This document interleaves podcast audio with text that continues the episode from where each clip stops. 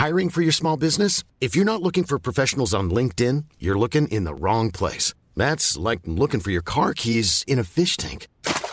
LinkedIn helps you hire professionals you can't find anywhere else, even those who aren't actively searching for a new job but might be open to the perfect role. In a given month, over 70% of LinkedIn users don't even visit other leading job sites. So start looking in the right place. With LinkedIn, you can hire professionals like a professional. Post your free job on linkedin.com slash people today.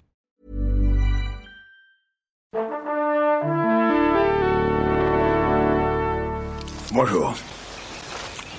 C'est moi Orson Welles. J'aime pas trop les voleurs et les fils de pute. Salut c'est votre rendez-vous avec le cinéma qui malgré l'âge s'est très buriné par l'inarrêtable course du temps, la sagesse qui accompagne cette maturité qui chaque jour nous envahit un peu plus peut passer en quelques secondes de l'état de vieux sage zen à celui de chaton terrifié souillant le tapis du salon. Il suffit pour ça d'une bonne dose d'horreur savamment dispensée comme c'est si bien le produire le cinéma à condition d'être bien fait évidemment et c'est donc avec tout notre amour pour l'angoisse et la terreur que nous allons éplucher ensemble un des nouveaux venus dans le genre, Hérédité d'Harry Astor. On va le faire avec un duo d'adorateurs du démon réunis ici à l'antenne Paris, Julien Dupuis, salut Julien. Salut Thomas. Et Stéphane Moïsaki, salut Stéphane. Salut Thomas. C'est nos ciné, c'est parti. Monde de merde. Pourquoi il a dit ça? C'est ce que je veux savoir. Hérédité donc nous plonge dans la vie bien éprouvante d'une famille américaine sur les traces d'Annie Graham, alias Tony Collette, fabricante de miniatures, retournant sur les lieux de son passé à l'occasion de la mort de sa maman, une femme pas facile, dirons-nous poliment, et alors qu'elle s'installe dans la demeure familiale avec mari et enfant, les secrets de sa défunte mère vont leur sauter à la gueule pour le pire évidemment. I am your mother!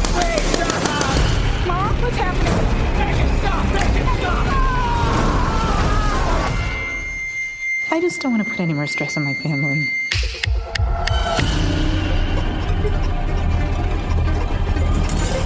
Et c'est donc le premier film d'Harry Astor et au casting, outre Tony Collette, on trouve Anne Dowd, Gabriel Byrne et la terrifiante Millie Shapiro dans le rôle de Charlie, la fille très perturbée du couple. Votre avis sur cette hérédité, messieurs? Julien? Ça toujours qui toujours sur toi. quoi. ouais, ouais. Euh, moi, c'est un film que j'aime bien, euh, qui, est- qui a, qui, a ses, qui a ses défauts, surtout dans la Mhm. deuxième partie. Bon, je pense qu'on va être amené à en, à en parler. Euh, je l'aime bien pour plusieurs raisons. C'est déjà parce que je, je trouve que dans le cinéma américain, mais je pense que c'est vraiment dû à la société américaine, il y a, on ne croit pas à la fatalité en fait. Je pense que, enfin, tout le cinéma, une grosse partie en tout cas du cinéma de voyage dans le temps est- est- a été travaillé autour de ça. C'est-à-dire que ben, tu, tu, tu reprends ta vie en main et puis tu peux gagner et tout. Et justement, le, le- tout le truc d'hérédité, je, je trouve le truc intéressant, c'est de montrer que non, euh, il y a une fatalité, que de toute Qui nous façon. rattrape de toute façon. Voilà, et qui nous rattrape de toute façon.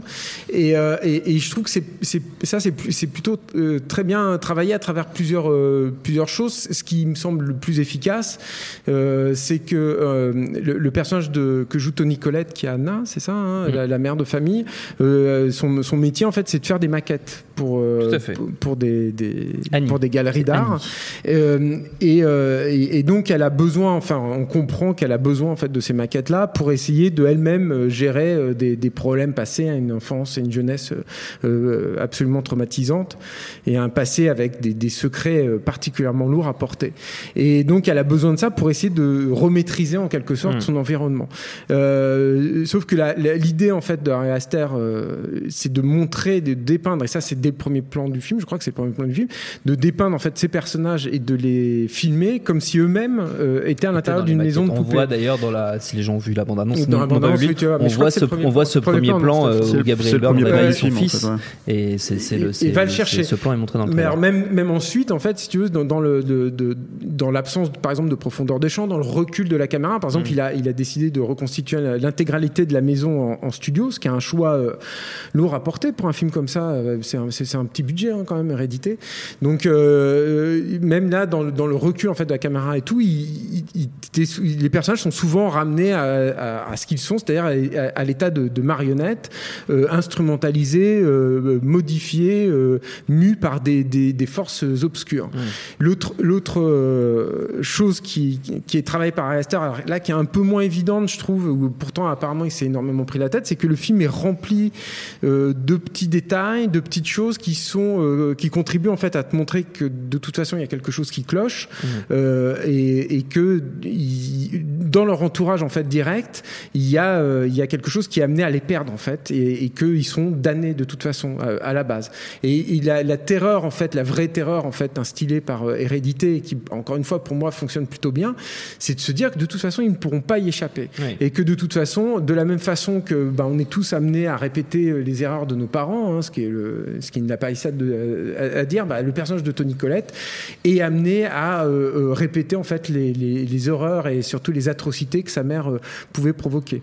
Donc il y a des choses, il y a des trouvailles assez intéressantes. Par exemple, il y a une, une scène de- de- d'enterrement, d'enterrement de la mère au début. Euh, ben, les, figurants en fait qui sont dans la dans, la, pièce où on fait les on, on parle de la personne euh, Mm. que, que l'on va enterrer. J'oublie la terminologie, hein, vous, vous m'excuserez, mais ne sont pas les mêmes que celles qui, qui assistent à l'illumination ensuite, ce qui n'est pas euh, du tout logique. Et comme ça, il y a plein de petites choses en fait euh, disséminées comme ça dans le film qui, qui sont amenées à, à, à nous perturber en fait, à nous troubler, à, à fissurer un peu nos, nos bases. Et l'autre grande qualité, à mon sens aussi du, du film, c'est son interprétation en règle générale et en particulier de Tony Collette qui est absolument euh, incroyable, moi je trouve, qui euh, dégage une, euh, une énergie folle, qui passe du- euh, d'une émotion à une autre de façon avec une rapidité délirante. Il se trouve que j'ai interviewé jeudi dernier et, et elle me l'a confirmé. Physiquement, pour elle, ça a été une épreuve Oui, terrible en fait, oui. ce tournage. Et, et, et elle a dû piocher dans, dans, dans elle-même, dans elle-même, dans ses émotions, des choses tellement fortes qu'elle avait besoin de faire énormément de sport pour Ouais. évacuer tout ça. Et je trouve que ça se sent énormément à l'image. Et rien que pour elle, c'est euh, c'est absolument à voir. Là où pour moi il y, a un- il y a un problème dans Hérédité, c'est dans la deuxième partie. C'est que je pense que Ari Aster, c'est un mec qui est euh, euh, qui a un vrai contrôle fric, qui est un gars euh, complètement euh, traumatisé, je pense lui-même. Apparemment, il aurait vécu euh, des, des gros, des gros traumas aussi dans sa vie. Alors ça se ressent dans le film, ça c'est le bon côté des choses. Le truc, c'est qu'il a surpréparé en fait son film. Euh, et euh, il a écrit notamment, rien que pour la mise en scène, il y avait une espèce de bible apparemment d'une centaine de pages qui détaillait, en écrit petite, tu vois, où il détaillait tous les principes de mise en scène de son film, etc. C'est un mec qui surprépare tout. Et je trouve que le film en pâtit un peu parce que euh, il y, y a un manque d'efficacité. T'as aussi l'impression que ça se délite un peu dans la deuxième partie. Et euh, j'ai eu moins l'impression de voir ce défaut qu'on retrouve souvent dans les premiers films où tu as l'impression que le mec essaye de mettre tout ce qu'il a en Oui. fait en lui. Ok, C'est le fameux syndrome du premier roman. Voilà, c'est ça, c'est comme si. Ah bon, d'accord, je ne savais pas que c'était le Ouais, fameux syndrome le du premier roman, mais en fait. problème c'est- du Il est en train de te dire qu'il a écrit un premier roman dont il n'est pas satisfait. Ouais, ouais. Mais, seulement. mais- mais voilà, et, et- et- et du coup, il y a, un, il y a un- sentiment de trop plein qui fait qu'il y a, un, y a un, un certain manque d'efficacité dans la fin. Enfin, disons dans la deuxième partie, parce que moi j'aime beaucoup aussi la fin. Je trouve que pour la fin, euh, il, il raccroche en fait les, les- les wagons avec un truc complètement cryptique et autres, mais qui du coup moi me, me provoque en fait des émotions euh, euh, euh, viscérales en fait, très basses. Pas viscérales justement, c'est plus bas que ça. C'est vraiment une terreur cérébrale. Et, et- et c'est finalement, je sais- il se réfère beaucoup, lui, notamment à Ne vous retournez pas de Nicolas Roeg, ou des choses comme ça. Et, et je, je, je vois pas ça, en fait, dans le cinéma d'horreur aujourd'hui.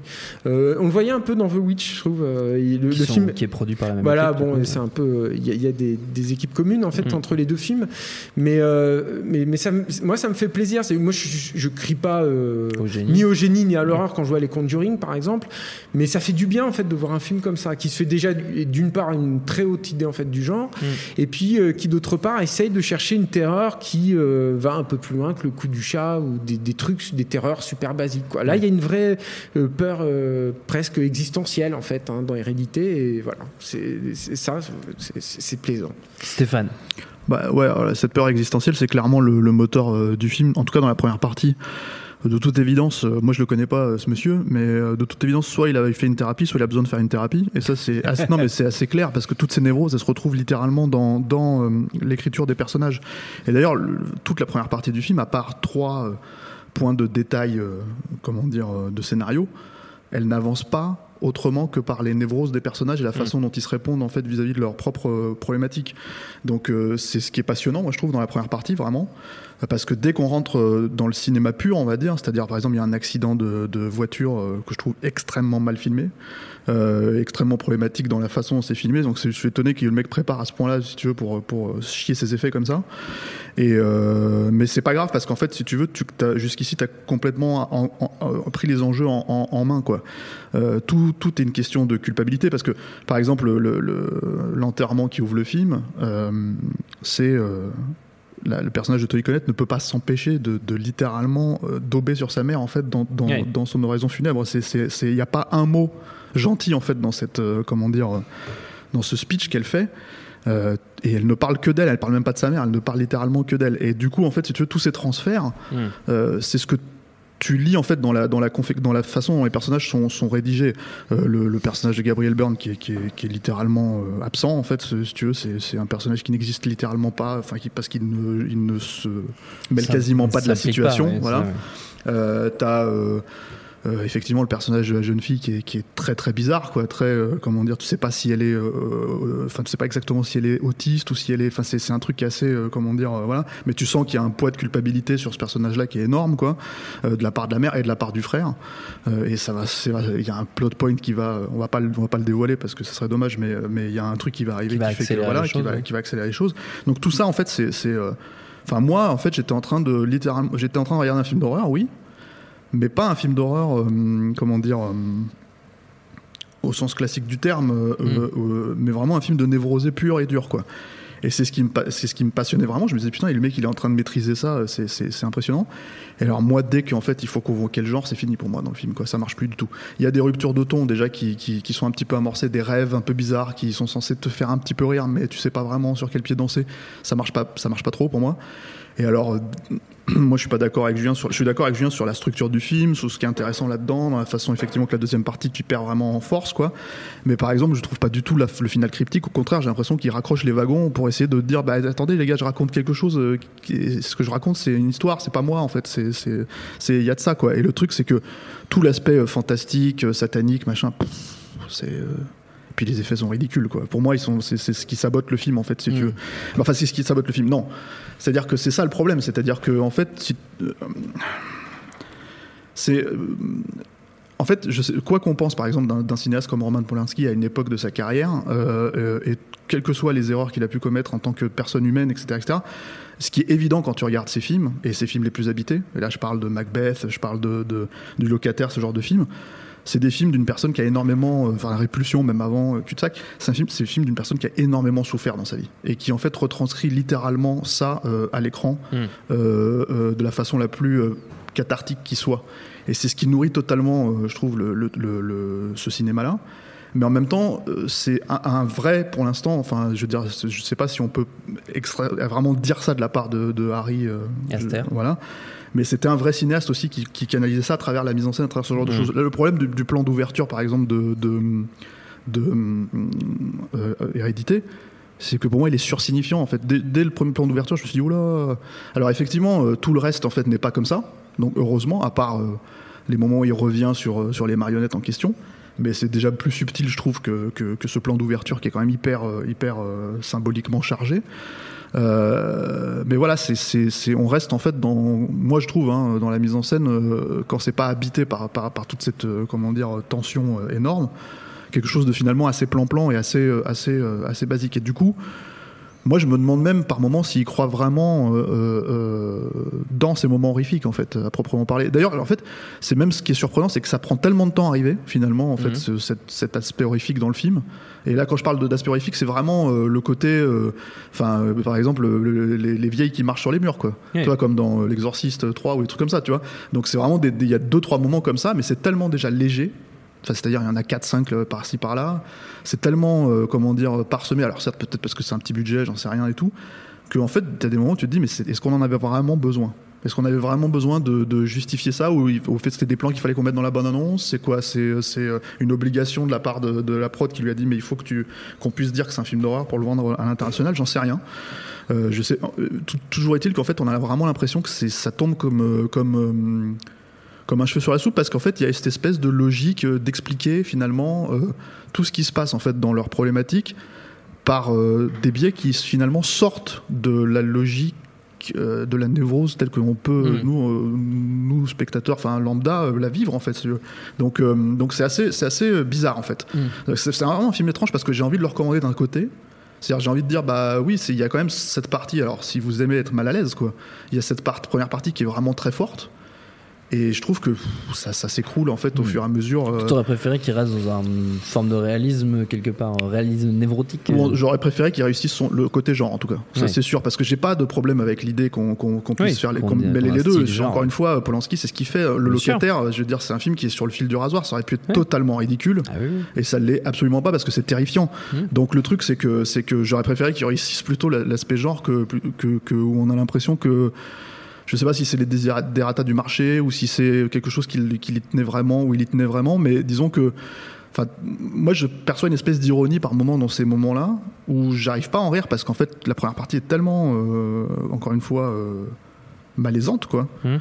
que euh, du coup, en fait, je me dis, mais, mais, euh, enfin, j'ai le sentiment qu'il en voulait pas et surtout, en fait, c'est le sentiment de voir un film qui est totalement déséquilibré pour le coup, Oui. en fait, entre cette première partie extrêmement, comment dire, anxiogène et la deuxième partie où où on va dire bah voilà c'est c'est c'est euh, c'est- encore une fois c'est pas Conjuring parce que Julien il en parle c'est pas c'est pas ce genre de film en fait parce Oui, qu'il oui. va pas du tout euh, dans, dans, dans ce truc là mais les quelques moments où il le fait tu te dis est-ce qu'on en avait vraiment besoin Oui. pour le faire si c'est pour le faire comme ça quoi donc voilà c'est c'est euh, c'est euh, mais je pense qu'il y a, il y a- je pense malgré tout que si euh, si le mec persiste en fait dans cette logique là Ouais. il y, a, il y des choses à voir en fait dans, la, dans la suite et je pense que ça peut vraiment être un mec intéressant parce que c'est un type qui a qui a capté ce qui manque beaucoup en fait dans le cinéma actuel aussi hein. et pas que le cinéma d'horreur hein, mais vraiment en fait à un moment donné arriver à retranscrire en fait je pense que le mal-être de- le mal-être qui peut lui vivre Oui. le retranscrire à travers en fait son, son enfin je dis le mal-être mais ça peut être n'importe quel sentiment au fond, Oui. au fond arriver à le retransmettre à travers euh, euh, la façon dont on va présenter les personnages, jouer avec eux, effectivement. Et effectivement, euh, euh, là-dessus, euh, c'est un, un bon directeur, c'est un excellent même directeur d'acteur, je pense, parce que il a réussi à, à- à sortir des choses de Tony Collette. Moi, je suis pas aussi fan que Julien de Tony Collette parce qu'il y a des, il y a certains films où je la trouve moins, voilà. Mais c'est vrai que là, elle est bluffante en fait. Dans Euh, Triple X3. euh, elle est moins bien, déjà. euh, Donc, t'es un peu moins bien, c'est vrai. ouais. Mais euh, La pauvre. Ça, C'est ça qu'il Faut bien manger. pourtant, elle était, quand même dirigée, elle était quand même dirigée par euh, DJ Caruso qui, Ouais. qui, qui a pris des leçons chez Cassavetes, comme il le dit lui-même. Donc euh, voilà.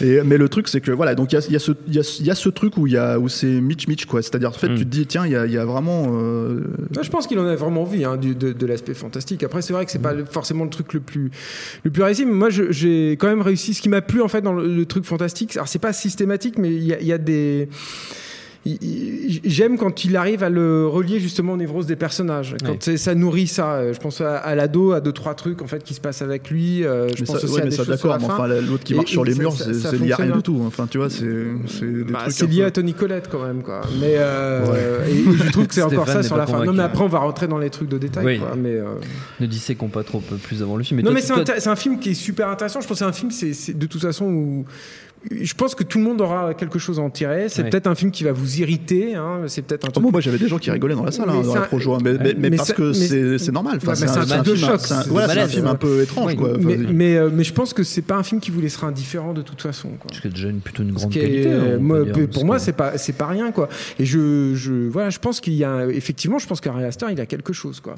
Et euh, j'ai pas vu ses cours, moi encore, j'ai pas eu le temps, mais euh, apparemment, il y a, enfin, il y a un pitch d'un de ses cours, moi, qui m'a, rien qu'en le lisant, je dis, ah, quelle horreur! euh, Et je, je pense qu'il a, il a. C'est quoi, il a- juste il a si tu t'en quelque- souviens C'est un, un- en fait, c'est un- le viol d'un père vieillissant par son propre fils. Donc c'est quand même chargé, quoi. tu, vois, tu vois le truc, tu dis putain, bon, alors, Chargé, attends, c'est attends, ouais, attends, faut, c'est- c'est le euh, mot. ouais. D'abord, je me chaud. regarde. euh, Ouais, mais tu vois, ça, ça, ça, c'est un truc qui est horrible. Mais Ouais. en même temps, en fait, si tu veux, t'as pas besoin de, de convoquer le fantastique là-dedans. Et Ah si non, tu le convoques, en fait, je pense qu'il faut qu'il y ait une bonne raison. Oui. Et, et, et, et le truc, c'est que c'est ce qui, ce qui me pose un petit peu problème dans, dans, dans Hérédité. C'est-à-dire Mm. que le film, il porte euh, son titre euh, clairement, si tu veux. Euh, Oui. Je dirais pas que c'est une logique de fatalité, comme dirait Julien. euh, je n'aborderai pas ça comme ça, en fait. Mais le truc, c'est que, par contre, c'est sûr que, euh, comment dire, ton éducation t'amène à comment dire euh, à finalement si t'arrives pas à t'extraire non mais non mais si t'arrives pas à t'extraire en fait de, de la façon dont on t'a présenté le monde bah tu penses que le monde est comme ça quelque part et le truc si tu veux c'est que tout tout quand tu joues avec euh, des, des personnages qui sont des adolescents, des enfants, des choses comme ça, Mhm. bah forcément en fait ils sont en plein dans le dans, dans ce dans ce jus-là en fait dans ce bain-là. Et, euh, et euh, encore une fois, je pense que si tu t'intéresses à la psychiatrie et tout ça, etc., etc., c'est passionnant en fait à regarder de ce point de vue-là. Mais euh, disons que comment dire. Euh, disons que pour moi en fait peut-être que j'ai pas euh, vu le symbolisme que Julien a pu voir qui amène effectivement ce fantastique là c'est-à-dire que j'ai vraiment l'impression que là-dessus on a plaqué une espèce de logique de satanisme pff, un petit peu euh, voilà quoi Euh, j'aurais un peu plus Elle est joué quand euh, même vachement préparée, ça, tu le sens. oui, vraiment. mais j'aurais plus joué sur les marionnettes, ce genre de truc, tu vois. Enfin, c'est ce malaise-là, en fait, si tu veux. Et le truc, si tu veux, enfin, quand je dis marionnettes, c'est vraiment les petites recréations qu'elle fait, voilà, les miniatures. Mais le truc, si tu veux, c'est que, à part, à part, à part ces logiques-là, ouais, pour moi, au final, en fait, on a l'impression que l'aspect fantastique est, est plaqué. Et euh, alors que le type peut avoir effectivement des Hmm. idées qui, qui, enfin, ouais, qui sont proprement horribles. Et dès que t'as pas besoin d'avoir vu le film pour savoir que ça l'est, quoi. Oui. Donc voilà. Et qui lui échappe aussi, je pense. C'est ça aussi ouais. le- ce qui est intéressant. C'est que quand, quand moi je lui ai demandé, je lui ai dit, mais alors, tout le fantastique, l'horreur vient des femmes en fait dans votre truc. Pourquoi? Enfin, ça me semble tellement évident dans la réalité. Je me suis dit, oui, il y a, il y a pensé. Et il a eu un temps d'arrêt, mais à ce temps, il me dit, euh, ah ben j'y avais pas pensé. euh, Bah bah, ouais, je sais. de misogyne, là. Mais je, sais pas. Alors bon, je pense que oui, effectivement, il s'est, il il foutu sur la défensive toute, parce qu'ils sont tellement flippés avec euh, avec les MeToo et machin. Mais mais euh, mais mais je me suis dit c'est intéressant en fait cette réponse là parce que ça montre bien quand il y a, il y un truc qui lui échappe en fait quoi. son- que, ouais ouais, a un- il est habité quoi le garçon. Bon, bah, Il- très bien, bah, donc on guettera. en plus. hein, si tu veux. Ah, des problèmes ce garçon. On guettera avec attention ses prochains films à ce brave Ari Aster. Avant de se quitter, les amis, comme d'habitude, on offre à nos auditeurs de belles recommandations toutes fraîches. Évidemment, vous êtes libre de vous éloigner du cinéma d'horreur si vous en avez l'envie et de vous rapprocher par exemple du cinéma de Clint Eastwood, n'est-ce pas, euh, Par Stéphane tiens. Moïsekis au hasard. Pour euh, compléter ta grande œuvre. Euh, pour Qu'as-tu moi, choisi cette fois-ci? Alors j'allais vous parler de, de Doudure et Dingue 2, non. Non, Euh, non, ouais, ouais. Ça va cogner. Non, bah en fait, il y a, y a moi je trouve un très grand film qui n'est pas de Clint Eastwood, mais qui est avec Clint Eastwood. Alors, Ouais. qui n'est pas de Clint Eastwood, ça se discute aussi d'une certaine manière. Parce, Parce que dès pense qu'il y a Clint Eastwood, c'est un film de Clint Eastwood. Oui, mais façon. en fait, non pas à cette époque-là. Ah, ça y est, je sais. ce que Et le truc, c'est qu'en fait, c'est c'est surtout un film qui est extrêmement habité, pareil, avec euh, un espèce de mal-être euh, qui est, euh, comment dire, euh, qui vient des femmes aussi. qui- ouais, mais pas que en fait, parce que justement, non, je pense sûr, que hein. c'est un film qui est extrêmement, c'est un des trucs qu'on leur a reproché, c'est c'est les proies en fait de Don Siegel qui est, euh, qui est, euh, qui a été remaké l'année dernière par. euh, Tout à fait. Mais ce Sophia- film n'existe pas. Sophia Sofia Coppola. Coppola, ben, j'ai pas vu, mais ça m'intéresse pas trop. Et le truc, c'est que en fait, ça m'intéresse pas en- à plus forte raison parce que je connais très très bien l'original que j'ai dû voir une vingtaine de fois et que je Mhm. trouve vraiment, euh, comment dire, euh, surpuissant quoi. Et qui, euh, comment dire, en gros, l'histoire, c'est Clint Eastwood, c'est pendant la Seconde Guerre, euh, pas la Seconde Guerre, n'importe quoi, pendant la guerre de sécession, la, la guerre de sécession, Ouais. pardon, c'est il joue un soldat, je Et c'est crois. réalisé par Don Siegel. C'est réalisé par Don Siegel, ouais. Mais Don Siegel à l'époque était, euh, était dans une espèce de logique de collaboration aussi. C'est pour ça que je dis que Clint Eastwood, a- il y a beaucoup de photos de tournage où tu le vois derrière la caméra, Clint Eastwood et tout ça, etc., etc. Il essayait d'apprendre le métier sur le, sur, le, sur le truc. Il a fait son premier film juste après qui était Un frisson dans la nuit. Et en fait, en gros, c'est c'est un, soldat, euh, je sais plus s'il est nordiste ou sudiste, en fait, euh, euh, qui est blessé à la guerre et qui tombe en fait dans une. Nordiste. Hein Nordiste. nordiste. Tu te souviens pas bien du film, tu l'as vu 20 fois pourtant. Ouais, mais c'est pas, c'est pas important au début, tu vois. C'est pas important au début, Ah, en fait, le truc. Et il tombe en fait dans une dans un, une espèce de pas de couvent mais de, de, de truc de jeune femme en fait de jeune fille quoi Mhm. qui est mené par une, une matriarche très très euh, comment dire stricte et, euh, et en fait il va commencer à user de son charme euh, comment dire pour euh, bah, pour en fait se, se faire une place en fait dans ce dans ce Mhm. harem de femmes entre guillemets Mhm. quoi Euh, et ça va se retourner littéralement contre lui parce qu'en fait il va toutes les trahir quoi l'une après les autres quoi et euh, alors c'est un film qui est très très malsain parce que euh, Clint Eastwood il y a beaucoup de enfin déjà lui il détourne énormément son image euh, comment dire de de de de- d'homme viril et tout ça etc etc Euh, et ensuite euh, t'as quand même des scènes où il drague des gamines de 9 ans, enfin une gamine de 9 ans notamment, et qui est très très euh, comment dire euh, perturbante quoi, parce que Ouais. parce que euh, il en joue quoi, enfin euh, voilà. Euh, effectivement, t'as un- on peut effectivement partir du principe qu'il y a un panel de, de, rep- de représentation de la femme qui est assez, euh, qui pourrait être considéré comme misogyne, mais il faut aussi quand même préciser que Clint Eastwood c'est une grosse merde, c'est un gros enculé dans le film quoi. Ouais. Il joue quand même une ordure quoi. Et ça c'est notamment c'est montré par euh, par des moments précis où euh, il ment littéralement aux femmes et en fait t'as des flashbacks en muet en fait si tu veux en off qui le montre en fait en train de, de comment dire par exemple il dit je, moi je suis quelqu'un qui a toujours respecté la nature et tu le vois en train de brûler euh, euh, des, des champs des cadavres en avoir rien à foutre et tout Ouais. donc t'as tout un, tout un- c'est pour moi c'est un- c'est surtout un film euh, comment dire euh, misanthrope quoi Oui. et euh, enfin ça c'est Don Siegel aussi euh, ça Oui. c'est pour le coup c'est voilà et après alors le truc en fait la raison pour laquelle je connecte un petit peu ça à Hérédité dans l'absolu euh, au-delà de ce malaise c'est que pour le coup en fait il y a une imagerie gothique euh, extrêmement travaillé dans le film euh, et, euh, qui lui donne un énorme poids aussi visuel en fait. C'est-à-dire que tu as beaucoup de...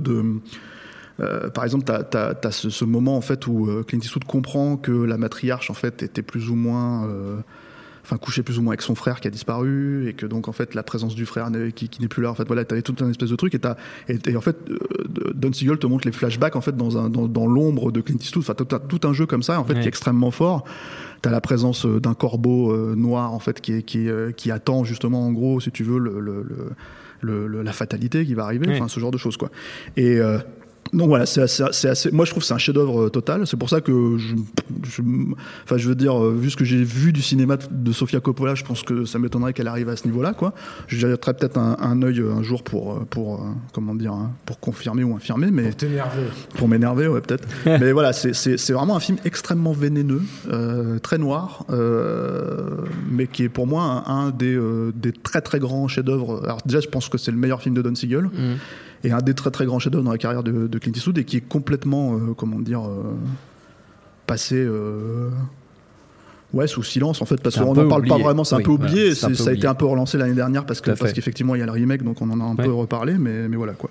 Et euh, moi je mettrais ça dans la veine euh, Polanski euh, de cette époque-là aussi, quoi. C'est-à-dire Oui. Macbeth, des trucs comme ça, très très très très très très habités, très très euh, Hmm. Viscéraux et noirs en fait dans, dans leur dans leur représentation du monde, très très misanthrope quoi.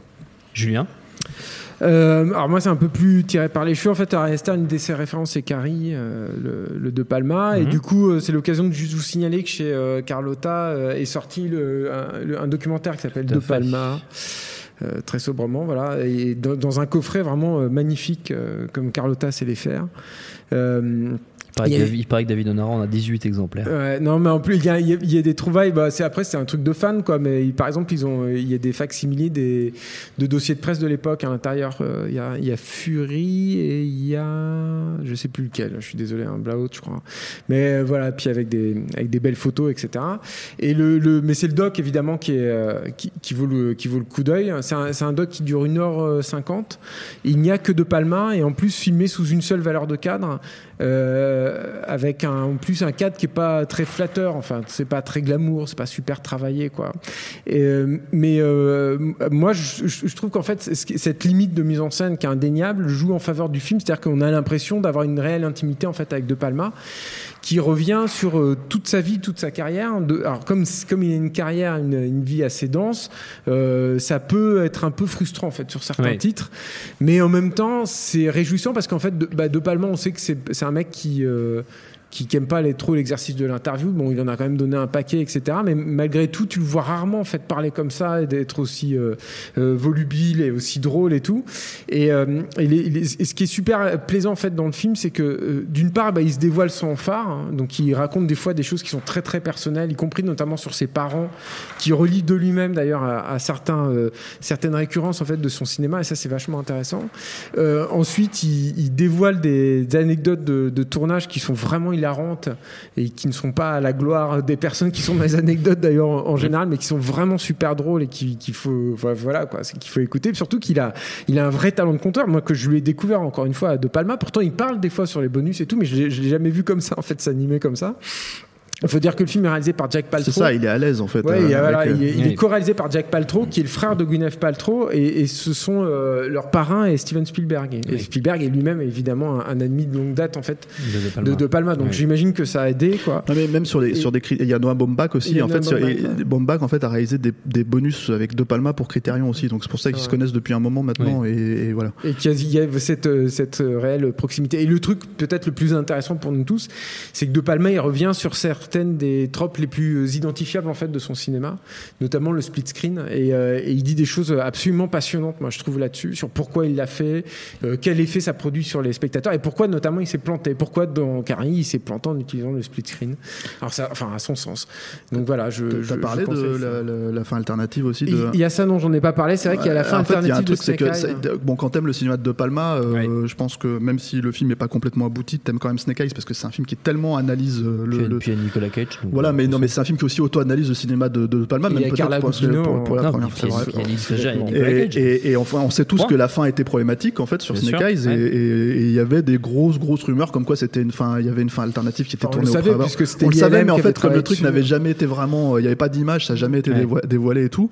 Bah là, en fait, ce qui est, ce qui est ouf, c'est comme ça au détour du moment où, parce que ça arrive vers la fin du film, quand ils se mettent à parler de Snake Eyes, tu vois la fin, la- tu vois la fin alternative, alors qui est, qui est en piètre qualité parce que c'est Oui. une Mais VHS. tu euh, vois que c'est un truc hallucinant parce qu'en plus c'est une grande vague en images de, de synthèse qui arrive. Enfin c'était une idée déjà complètement folle quoi. Ouais, c'était un Mais truc où c'est- il devait, euh, nettoyer le, le- le- c'est une la ville, la divine, ville, la Sin Ouais. City, quoi. Tu vois, le, le- comment dire, la ville du péché. euh, c'était un espèce de truc biblique, quoi.